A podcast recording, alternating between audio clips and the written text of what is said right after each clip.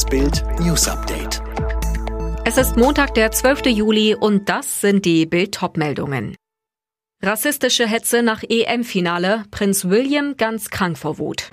Knallhart Ansage von Söder, ohne Impfen keine Freiheit. Merkel soll sich bei beiden für Assange einsetzen. Dem Duke platzt der royale Kragen. Nach dem verlorenen Elfmeterschießen zeigen sich englische Fußballfans von ihrer hässlichen Seite. Blanker Rassismus. Im Netz wurden die englischen Spieler Bukayo Saka, Marcus Rashford und Jaden Sancho aufgrund ihrer Hautfarbe aufs übelste beleidigt. Alle drei patzten bei ihren Elfmeterversuchen. Zunächst reagierte der englische Fußballverband, dann Premier Boris Johnson. Jetzt wütet auch Prinz William ungewohnt heftig.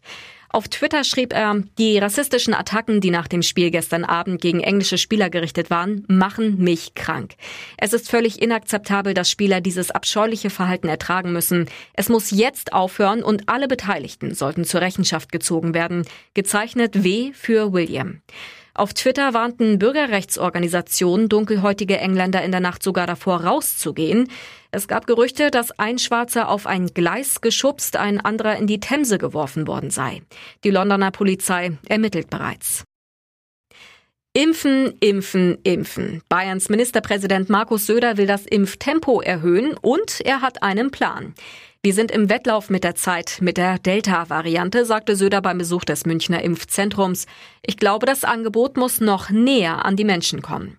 Am Dienstag will er in einer Kabinettssitzung ein entsprechendes Konzept vorlegen, enthalten beispielsweise Impfen to go und Impfungen an ungewöhnlichen Orten. Söder versprach insbesondere mehr Freiheit für vollständig Geimpfte. Vollständige, unbeschwerte Freiheit gibt es nur mit Impfen. Ohne Impfen keine Freiheit, jedenfalls nicht so in der Form, wie wir es uns vorstellen, sagte Söder. Unter anderem sollen Quarantäneregeln für den Urlaub für Durchgeimpfte nicht mehr gelten. Im Kampf gegen die Rockerkriminalität hat Innenminister Seehofer die Gruppierung Bandidos West Central verboten. Vorausgegangen waren Razzien in Nordrhein-Westfalen, Rheinland-Pfalz und Hessen Anfang des Monats. Dabei waren Waffen, Drogen und Bargeld beschlagnahmt worden. 120 Politiker, Journalisten und Künstler rufen Kanzlerin Merkel in einem offenen Brief dazu auf, sich bei US-Präsident Biden für die Freilassung von Julian Assange einzusetzen.